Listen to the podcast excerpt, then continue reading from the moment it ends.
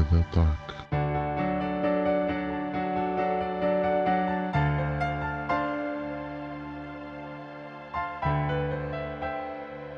Olá a todos, sejam muito bem-vindos ao sétimo episódio de Linha de Ataque, o podcast que entra sempre na ofensiva e onde os seus participantes acham que sabem falar de futebol. Eu sou o Tiago Alexandre e ao meu lado está aqui o Henrique Damas. Ao meu lado, do outro lado do computador, por assim dizer. Olá a todos mais uma vez.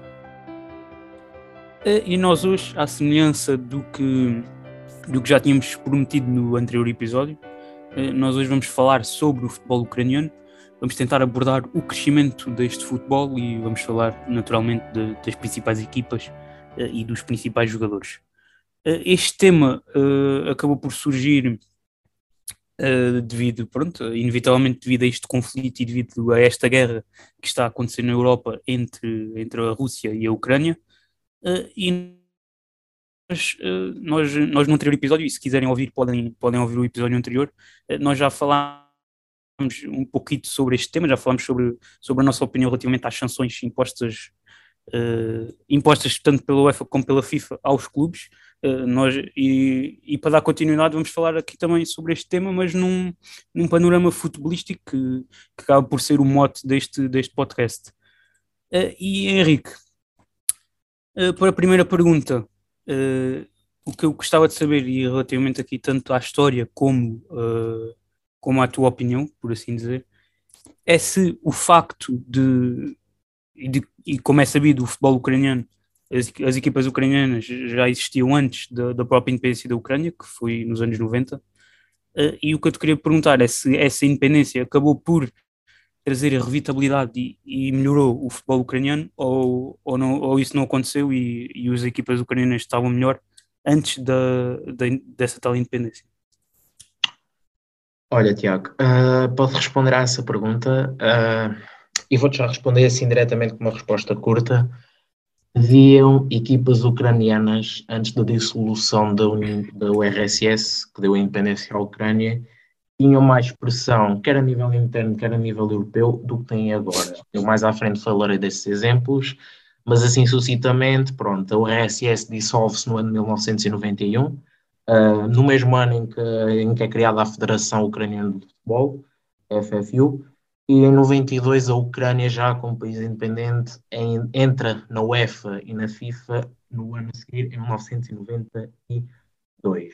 Uh, a Ucrânia, enquanto país do futebol, e aqui posso já dar aqui um, um aconchego, por assim dizer, tem boas escolas de formação. Uh, atualmente, claro, uh, até porque cada um de nós ainda é novo, temos 21 anos, uh, e há ali destaque para dois clubes da Ucrânia, que são o Shakhtar Donetsk e o Dinamo Kiev. O Dinamo Kiev este ano está presente na UEFA Youth League e, curiosamente, foi adversário do Benfica na fase grupos, tendo imposto a única derrota do clube português na atual competição lá está. E também, se formos a falar da seleção ucraniana atualmente, tem muitos bons jovens jogadores formados na, nas academias, lá está, do Shakhtar e do Dinamo de Kiev, mas isso pode posso colocar maior foco nesse aspecto mais à frente do episódio. O que interessa dizer é que, pronto, voltando àquela que é a realidade do futebol da Ucrânia, em termos daquilo que é a bola de ouro, uh, o país em si teve três vencedores, dois. Uh, dois que contam com duas bolas de ouro, está, cada um, uh, antes da dissolução da URSS, tal do Oleg Blokin em 1975 ao serviço do Dinamo de Kiev e Igor Belanov em 1986 ao serviço também do Dinamo de Kiev e no pós-dissolução da URSS em 2004 um dos melhores jogadores, não só ucranianos de todos os tempos, mas também do futebol mundial, falo de Andriy Shevchenko, até há bem pouco tempo era o selecionador da seleção principal ucraniana e, o, e foi-o na, no Euro 2022. Sendo, lá está, em 2004 venceu o Bola de Ouro ao serviço do AC Milan, ele também que é uma lenda do clube italiano. E uh, falando já propriamente nos clubes, uh, lá está, estou à espera da próxima pergunta que tu me faças para eu falar desses mesmos clubes que tiveram maior expressão antes da dissolução e após a dissolução. Se já uh, antes dessa pergunta, eu gostava de fazer aqui um parênteses porque neste momento acabou de sair uma notícia e já foi confirmada que, que Yaroslav Rakitsky, uh, internacional ucraniano e, e, jogador do Zenit, acabou por rescindir contrato com, com o Zenit, aconteceu mesmo mesmo agora, saiu a mesma notícia agora. Ok. E eu gostava de. Acho que foi por, por críticas ao, ao, ao, governo russo. E eu gostava de saber a tua opinião sobre, sobre este tema, assim, em, assim uma opinião curta. Olha, uh, lá está. Uh, se, se, pronto, Yaroslav Rakitsi, que era a defesa central do Zenit, se não jogasse na Rússia, se não estivesse a jogar na Rússia, isto não acontecia. Lá está, esta guerra, pronto, falando já, como falámos no último episódio, de rescisões de contratos com, com empresas russas, o próprio afastamento do Spartak Moscou agora desta fase da, da Liga Europa, que permitiu ao Red Bull Leipzig continuar, continuar em prova. Isto é só mais um episódio daquilo que vai acontecer ao futebol durante este cenário de conflito entre a Ucrânia e a Rússia. A minha opinião, eu acho que lá está, direto à sua opinião, e Rakitsky teve a sua opinião acerca desta situação. Agora também tem de se ter cuidado quando se dá essa opinião, sobretudo a público, tendo em conta esta própria situação, porque um jogador que está a jogar na Rússia, que é ucraniano e critica o próprio regime russo, obviamente que os donos do Zenit, e até por ligações não sabemos governamentais, claro que era uma situação previsível do que ia acontecer. Ele próprio já tinha sido afastado dos treinos nessa situação. Eh, e tu achas que, que acaba por ser, uh, ou por outro, qual é, é a tua opinião sobre o facto de dos jogadores uh, estarem a rescindir contrato com os clubes numa altura em que o próprio mercado está fechado? isso não acaba por ser um, não acaba por ser negativo para a carreira do próprio jogador? lá está, por rescindirem contratos, podem ter outras aberturas noutros, noutros campeonatos de outros países. Agora, acaba por ser prejudicial no sentido em que vão perder ritmo competitivo. Por exemplo, no outro episódio falei do caso do Júnior Moraes, que poderia ser convocado para, para, para o exército ucraniano devido a ter passaporte ucraniano e passaporte brasileiro. Também temos o tal treinador do xerife, que foi convocado para o exército ucraniano, mas lá está, aí não rescindeu o contrato, apenas houve ali uma, uma altercação, assim, digamos, do, do modo de funcionamento do clube. Uh, no, por exemplo, tem-se vindo a revelar casos, por exemplo, Shakhtar Donetsk uh, é um clube que capta muito jogadores brasileiros para, para o clube. E os jogadores brasileiros, nesse momento, estavam, estavam a passar dificuldades vistas dessa situação. No entanto, ainda não rescindiram um contrato, porque o Shakhtar assim ainda não permitiu. Agora, as questões negativas que trazem estas situações, lá está, é a perda de ritmo competitivo para esses jogadores e a possibilidade de serem convocados para a guerra no sentido do lado ucraniano, os ucranianos, do lado russo. Não sei se os russos, jogadores russos são convocados para, para o exército, mas sei que no lado ucraniano isso, isso, isso ocorre. Eh, bem, voltando aqui ao nosso tema, apesar disto também acaba por, ser, acaba por estar relacionado com o nosso tema, sim, sim. Eh, e pegando pegando agora aqui nos clubes, uh, dizer que uh, eh, 17 clubes já representaram a Ucrânia nas competições europeias e apenas, destes 17, apenas 7 representaram também a União Soviética, ou seja, a partir de 1990, a quando da independência, ou 92, salvo erro. 91, quando 91. Da 91, a quando da, independência da Ucrânia, já representaram 10 clubes a Ucrânia exclusivamente na, nas competições europeias. E o que eu te pergunto e a juntar estes dados, dizer que eh, em 2009 eh, o Shakhtar conquistou a taça, a taça UEFA e mais recentemente em 2015 o Dnipro chegou à final da Liga Europa, eh, sendo que os melhores resultados da seleção ucraniana em competições em competições internacionais foi agora em 2020 que chegaram aos quartos de final do, do Euro sobre, sobre a mão de Shevchenko e o que eu te pergunto é se o futebol ucraniano neste momento está em crescimento.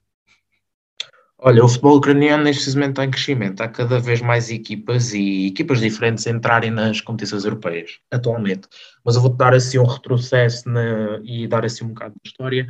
Temos vindo a falar aqui do Shakhtar Donetsk, uh, falaste do Dnipro, uh, também gostava de mencionar assim, o Dinamo de Kiev, clube com mais ligas ucranianas atualmente, com 16. Lá está, à frente do Shakhtar Donetsk tem 13. Ambos os clubes têm o mesmo número de taças ucranianas, 13, e o mesmo número de supertaças do país. 9. Tu falaste que o Shakhtar venceu em 2000, na época de 2008-2009 a Taça UEFA, que é a atual Liga Europa. Uh, curiosamente, havia outra equipa ucraniana, que eu já vou falar mais à frente, uh, que estava lá presente. Penso que eram duas. Penso que o Dinamo Kiev também estava presente nessa edição. Uh, o Dinamo de Kiev também, por sua vez, tem assim historial europeu. Uh, venceu duas taças das taças, 1974-75 e 1985-86. Lá está ainda sob o âmbito da URSS. E uma supertaça europeia no ano de 1975, também sob o âmbito da URSS. Tu falaste do Dnipro, esse Dnipro que tu falaste distinguiu-se, uh, devido a problemas financeiros. No entanto, renasceu sobre outro nome, que é o FC Dnipro 1, que atualmente ocupa o terceiro lugar da Liga Ucraniana, com ambições de chegar à Conference League na, da próxima época. Uh, eu lembro muito bem dessa equipa do Dnipro na, na final da Liga Europa, tinha uma belíssima equipa. Uh, Nikola Kalinic, Ruslan Rotan, Evan Konoplyanka, Java Kankava, Denis Boiko, tinham, tinham um bom conjunto. Eliminaram os meios finais o, o Napoli, uh, que era apontado como favorito a vencer a competição. Uh, no entanto, foi para o Sevilha, que lá está o Papa, o Papa Liga Europa, vamos dizer assim. E mais atualmente tem-se vindo a revelar, eu vou falar aqui de dois clubes que têm vindo a ganhar destaque nas competições europeias. Três. Vou falar, afinal são três. Temos o PFC Alexandria, que esteve na Liga Europa há, há bem pouco tempo, na, na, fase grupos, no entanto não se conseguiu apurar. Uh, tens o Zória, que costuma andar nas competições europeias uh, nestes, nestes dias, sobretudo entre a Liga Europa e agora este ano, estiveram presentes na, na fase grupos da Conference League, e também tens o Vorskla Poltava, que também já é um clube com alguma história futebol ucraniano, tendo uma taça ucraniana e que curiosamente calharam no grupo do Sporting aqui há uns anos na fase de grupos da Liga Europa.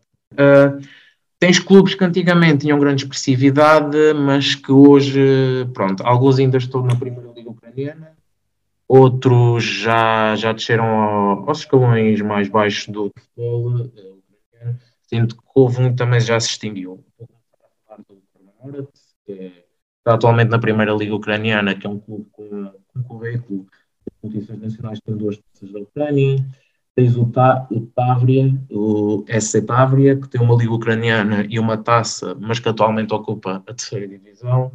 Tens lá está, já falei do Vorskla, tinha maior expressividade antigamente, ainda nessa época da URSS. Tens o Karpat Lviv, que atualmente está na terceira divisão. O Metalist, que era um grande clube da Ucrânia, mas que foi extinto tendo participado nessa edição da Taça UEFA em que o Shakhtar Donetsk é o vencedor, tendo vencido o Benfica durante aquela fase de grupos diferente nessa altura no Estádio da Luz por 1-0. Um Tens o FC Krivbas, que está atualmente na segunda divisão. Tinhas o Niva Venecia, que está na terceira divisão. O Metalurg Zaporizhia, que também está atualmente na terceira divisão. Tinhas um clube uh, que era o CSKA de Kiev, mas que hoje já não tem grande expressividade no futebol ucraniano.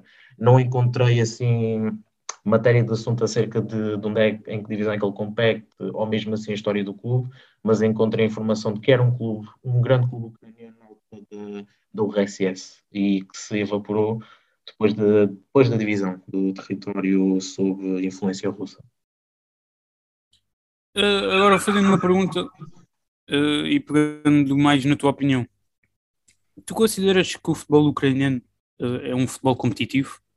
Isto porque, eh, se nós formos olhar para os campeonatos, eu diria que 80% deles foram ganhos por duas equipas. Tu, tu achas que é um futebol competitivo?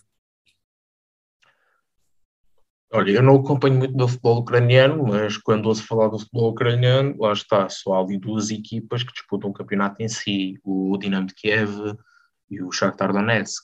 Eu acho que a maior competitividade prende-se nas equipas que descem divisão e nas equipas que lutam por acesso a competições europeias. Já falámos da, do, do, assim, do, do intercâmbio de clubes ucranianos para as competições europeias. Já foi, por exemplo, o PFC Alexandria, que este ano está para não descer. Tinhas o, tinhas o Vorskla, que também já foi às competições europeias. Tens o Zória, mas o Zória, digamos, eu nesta altura, para mim, é o terceiro maior clube da Ucrânia em termos daquilo que é classificação e daquilo que faz um campeonato ucraniano. O Kornomorets, que já foi também competições europeias e desta vez não, luta também ali para, não, para não descer divisão. Portanto, acho que a maior influência e a maior competitividade vem nessas duas hipóteses, ou na descida de divisão, por exemplo, históricos clubes ucranianos que já desceram de divisão e tinham expressividade no país, e também o apuramento para as competições europeias, porque o campeonato ou vai para o Shakhtar Donetsk ou vai para o Dinamo de Kiev. São dois clubes que estão um nível acima dos outros clubes na, na Ucrânia. E agora, para, para finalizar, porque é que, uh, há uns anos para cá, os, uh, os clubes ucranianos e o próprio campeonato ucraniano começou a investir mais em treinadores portugueses, como Paulo Fonseca, Luís Castro, e também em jogadores brasileiros? Olha, para já, porque vou dar, acho que, olha, eu ontem estive a ver a entrevista do Argel, treinador do Alverca, no, no Canal 11, à noite, não sei se tiveste a oportunidade de ouvir, se não, sim, tiveste, sim, sim. Se não tiveste, e ele disse uma coisa, não vou repetir exatamente as palavras, mas ele disse uma coisa que é verdade, os clubes, ele falou no caso dos clubes brasileiros e portugueses, mas aqui vou estender ao futebol ucraniano. O futebol ucraniano é um dos vários exemplos que tem investido cada vez mais naquilo que não é só o futebol jogado em si, por exemplo, as estruturas, as academias, uh, o, o, próprio staff, o próprio staff dos clubes tem vindo a cada vez dar, a ser dado maior investimento a essas partes para tornar mais competitivas as equipas por exemplo, Paulo Fonseca, Luís Castro, que são os dois treinadores que me lembro assim à cabeça terem treinado na Ucrânia, uh, o Paulo Fonseca no Shakhtar, o Luís Castro também no Shakhtar Donetsk, uh, tinham essa tiveram essa ambição de ir para a Ucrânia porque também viram que era um projeto consolidado, um projeto que lhes, que lhes captava a atenção. Também fizeram dois grandes trabalhos, uh, o Luís Castro no Shakhtar Donetsk, tendo inclusive eliminado o Benfica na, nas eliminatórias da Liga Europa de, uh, aqui há bem, bem, recentemente, e também tivemos o Paulo Fonseca, antes de ir para, para Roma, a fazer um bom trabalho também no Shakhtar Donetsk. Lá está, também sob forte influência, não, não estou lembrado do nome, existe, existia um diretor desportivo português no Shakhtar Donetsk, não sei se era José Boto, Luís Boto, uh, ajuda-me aqui, não sei se consegue. Sim, sim, o José Boto estava no Shakhtar, sim. Uh, na altura do Paulo Fonseca, pronto, e do Luís Castro, se não me engano. Lá está, também foi aqui, um, foi aqui uma manivela assim de captação para esses dois treinadores. E também lá está, por ter uma, lá está, já falei, tem uma boa academia, uh, tem bom desenvolvimento dos jovens jogadores. Já falei aqui que a seleção principal da Ucrânia tem uma idade, tem uma média de idades muito baixa de jogadores ucranianos formados nesses dois clubes. E também constar que vence que a Ucrânia, enquanto seleção, venceu o Mundial Sub-20 uh, Vou procurar, ok, foi em 2019. Sim. Foi em 2019. Uh, curiosamente, alguns jogadores dessa, dessa equipa que atualmente jogam na seleção ucraniana, como lembrar, por exemplo, Denis Popov e Mikola Chaparenko, curiosamente, dos jogadores do Dinamo Kiev. Portanto, essa situação, cada vez maior investimento e maior preocupação naquilo que é o staff, no desenvolvimento dos jogadores, não só no futebol jogado em si, mas também nos bastidores, por exemplo, podemos dizer assim, no off the record, dos clubes ucranianos. E um, um fator interessante que também gostava de saber a tua opinião é uh, uh, Lunin, que, que, é um guarda-redes formado no Real Madrid, uh, tem apenas seis jogos pela, pela seleção ucraniana e tem três guarda-redes à frente, dois dos quais são do campeonato ucraniano. este fator acaba por levar assim um maior investimento ou, ou achas que é mera casualidade?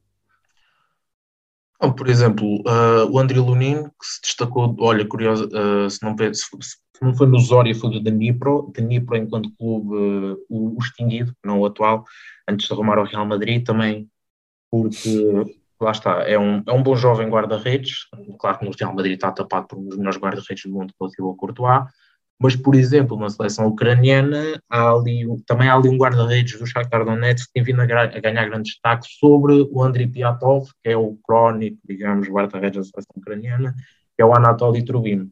E também temos um guarda dinâmico que é a revelar-se, que é o Ruslan Nesheret, se não me engano. Não estou a enganar aqui nos nomes. Acaba também por ser uma influência sobre aquilo que é a aposta nos jovens jogadores. Uh, eu não sei se o André Lunin esteve com a Ucrânia no Mundial Sub-20, não me recordo, até porque ainda é muito jovem, mas também, também digamos que esse também, se o teve, foi um palco que impulsionou para, estes, para estas andanças. E respondendo à tua pergunta, também revela maior, eh, também revela essa capacidade de investimento nos jovens jogadores da Ucrânia, por parte não só dos clubes, mas também depois a aposta de outros clubes europeus de maior renome nesses mesmos valores. Sim, o, o Lunin teve nesse Mundial e fez os 90 minutos em todos os jogos. Mas, mas agora, por exemplo, no último Euro, não, nem sequer foi convocado, foi o Bouchan, foi o. Uh, Ajuda-me, foi o Piatov e foi o e outro. O Denis Boico. Sim, sim, exatamente. Sim. Ah, pois eles tinham levado três, não é? Curiosamente, dois guarda-redes do Dinamo de Kiev e um do Shakhtar. Sim, e, e, e, um dos quais jovem, uh, um, um muito jovem, por assim dizer, eh, mais jovem que o próprio Lunin, depois um ali que está mais ou menos está, está, no, está ali a meio da idade de, de futebolista e depois um, um guarda-redes muito experiente. isto aqui também acaba por levar, se calhar, uma preparação bem, bem conseguida por parte da equipa técnica. Sim, também me lembro que na Ucrânia essa seleção também levou um ponta de lança que era do atual Dnipro, que era o Artem Dovbik, que acho que é, também é dos melhores marcadores da Liga Ucraniana atualmente, e pronto, também revela assim o bom trabalho que, que os outros clubes ucranianos podem deixar de Donetsk e Dinamo de Kiev têm vindo a revelar atualmente. Neste caso, o Dnipro 1, que tem vindo a, renascer o nome de Dnipro no futebol ucraniano. Bem, Henrique, mais, obrigado por mais um episódio, uh, obrigado por teres estado aqui presente e por teres uh, e, por teres-nos contextualizado sobre, sobre parte da história do, do futebol ucraniano. Uh, queres, queres despedir-te? Não, olha, apenas dizer que lá está, mais uma vez, lamentar a situação atual e nunca se sabe, tem-se vindo a revelar cenários, como nós já dissemos, tipo consequências propriamente ligadas ao futebol deste conflito armado entre a Ucrânia e a Rússia. Não iremos saber o que é que vai acontecer de definitivo uh, mais à frente e que, que, consequências terá para o futebol ucraniano e também para o futebol russo, que são os dois países envolvidos. Lá está, mais uma vez, lamentar a atual situação em que, em que a Europa se encontra, porque isto também menciona a Europa por serem dois países do, deste continente e só espero que isto resolva de uma maneira rápida e que lá está, que digamos assim, pacífica entre o presidente da Ucrânia e o presidente da Rússia, mas também não vou explorar, lá está, o, lado político, porque não sou grande perito em política e porque este podcast é de futebol. E pronto, não hajam grandes consequências para o, futebol, destes dois países, por assim dizer, porque são eles que têm menos culpa desta situação política, claro. Uh, e dizer só que uh, qualquer, qualquer facto que tenha aqui sido mencionado eh, pode já estar desatualizado à hora do, que este episódio está a sair, porque nós estamos a gravar no dia 2 de março. E pronto, e como isto é uma situação peculiar e que está, está praticamente a acontecer em tempo real, há factos que, que podem sair e que, que, acabam por já estar desatualizados. Bem, Henrique, falta aí a tua despedida. Olha, já sabem, não percam, não percam o próximo episódio porque nós também não. Obrigado por terem estado desse lado. Nós voltamos para a semana. Até lá.